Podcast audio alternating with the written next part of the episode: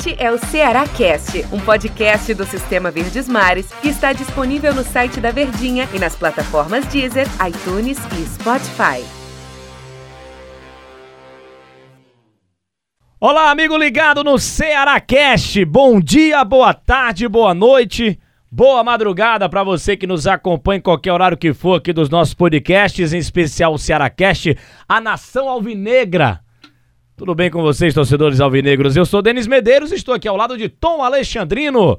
Lá na rádio a gente chama de é elegância nos comentários. E aí, Tom, tudo bem? Bom dia, boa tarde, boa noite, boa madrugada, Tom. Tudo bem, né, Denis? Muito bom dia, cara. Boa tarde. Ou boa noite. Ou boa madrugada pro torcedor. Tudo certo, né? Tudo certo. Vamos falar de Santos e Ceará vai ser na Vila Belmiro, nove da noite, nos embalos de sábado à noite. Essa partida válida pela segunda rodada do Campeonato Brasileiro. E que o Vozão vai tentar a segunda vitória ou o segundo resultado importante do time na Série A do Campeonato Brasileiro. E vai encarar o Santos na Vila Belmiro, Santos de Fernando Diniz. Projetar, a, a, pensando de maneira geral, essa partida entre Santos é. e Ceará o que, é que a gente pode projetar para esse jogo, Tom Alexandrino? Difícil saber, né? Tem que ver a condição física que o Ceará vai se encontrar para a partida, né? Porque alguns atletas eles estão bem desgastados. Há uma sequência realmente bem ingrata para o Ceará. É, por mais que jogue no sábado, tem a questão da viagem. Só vai jogar na quinta-feira pela Copa do Brasil. Já tem jogo no final de semana também pelo Campeonato Brasileiro. Então a sequência do Ceará ela é muito forte. Aliás, já vencendo, né? E alguns atletas, de fato, eles estão desgastados. O Ceará ele já não vai ter os atletas punidos, tá tentando um efeito suspensivo aí já pro jogo da Copa do Brasil na quinta-feira. Então é um Ceará que vai pegar uma equipe pressionada também. O Santos vem pressionado, não apenas pelos resultados recentes, mas eu acho que pela resposta que precisa dar para a diretoria, para o torcedor também. Então eu vejo não apenas como a questão do desgaste do Ceará, que o Ceará já provou que o feijãozinho com arroz com, com o qual ele joga muitas vezes foi assim contra o Grêmio. A postura tática que o Guto escolhe de um time mais fechado para jogar no contra-ataque, né? Aquelas transições rápidas, ele muito fala conhecida. Né? Exatamente, aquelas transições rápidas. O Ceará pode muito bem jogar naquela postura, a depender do time que ele vai estar à disposição e simplesmente matar o Santos. Foi assim que ele fez contra o Grêmio. Foi dessa maneira mais conservadora e, e apoiando no contra-ataque que ele conseguiu a vitória, conseguiu vencer.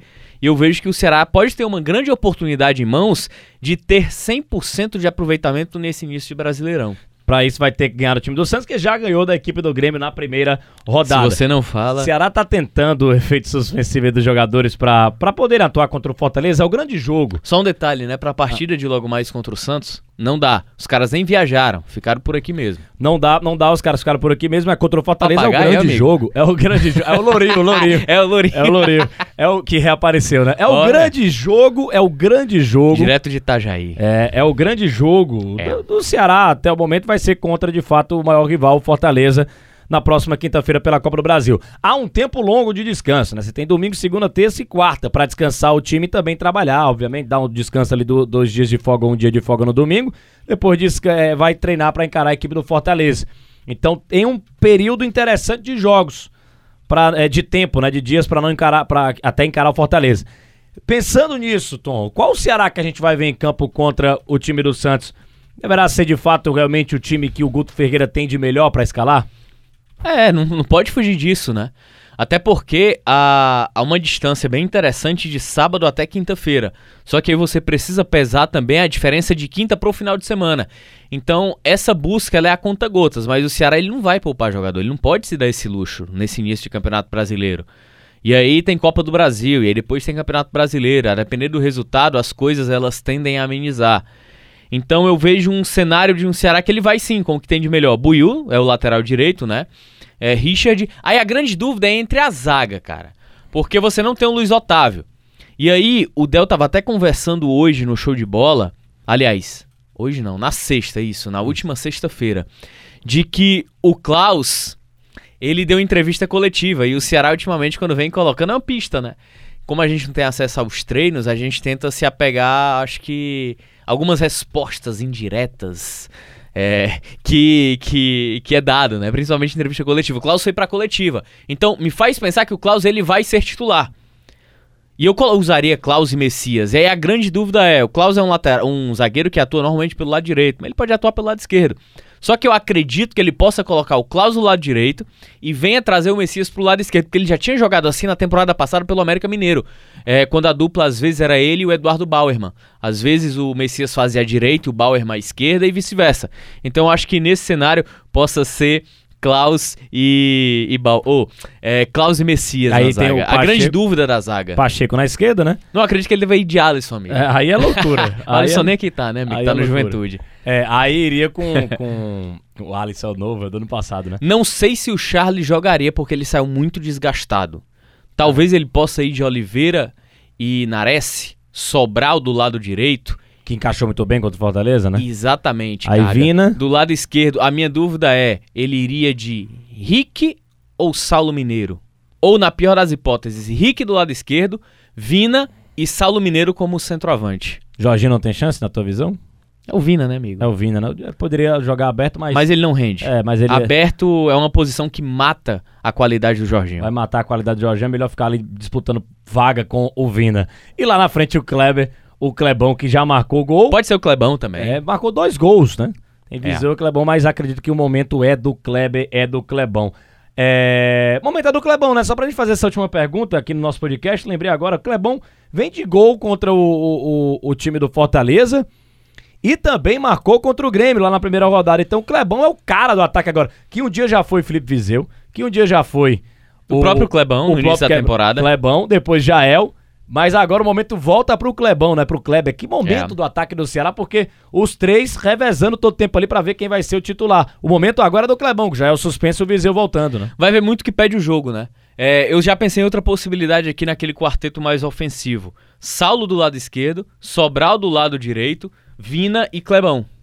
Pode ser uma possibilidade também que o Ceará tem para a partida, mas eu acho que não deva fugir muito desse contexto não. acredito que é um Ceará que vai tentar é, ter uma postura mais defensiva, mais recuada, aquela forma com, como a gente ficou conhecido de acompanhar o Ceará até pelo desgaste físico, não dá para ficar propondo sempre. Acredito que ele deva poupar o Charles, saiu desgastadíssimo do clássico para ter o cara inteiro para quinta-feira. Então, acho que o Ceará ele deve jogar nesse contexto sim contra o Santos, Denis. Deu nosso tempo aqui no nosso podcast, no Ceará Cast, eu tô Alexandrino. É, eu olhei aqui para nossa produtora, ela estava se emocionando, né? Acho que mexendo aqui no, com as suas palavras, com os seus comentários. Nossa é. grande Marta Negreiros aqui é. no, no Ceará Cast. Mas boa sorte ao Ceará, boa sorte ao Vozão, que vai encarar um Santos, só pra gente. É, é, claro, o tempo aqui tá, tá corrido, mas dá pra, dá pra falar sobre o Santos ainda. O Santos de Fernando Diniz, que vem de uma. Como a gente fala no Ceará em 6, deu uma lapada. Tomou de 3 a 0 do time do Bahia na primeira rodada do Campeonato Brasileiro. É um Santos eliminado na, na taça Venceu na Copa do Brasil no meio de semana. Venceu na Copa do Todo Brasil. poderoso Cianorte. É, ganhou do Cianorte, para tudo, com um gol do Marinho e tudo mais também. Eliminado na fase de grupos da Libertadores, é um Santos que que vem caminhando né, na temporada, pisando em ovos. O Santos não tá do, do, jeito que, que a gente imaginava que os grandes momentos, por exemplo, o Santos da temporada passada do Cuca passa bem longe desse do Fernando Diniz, hein?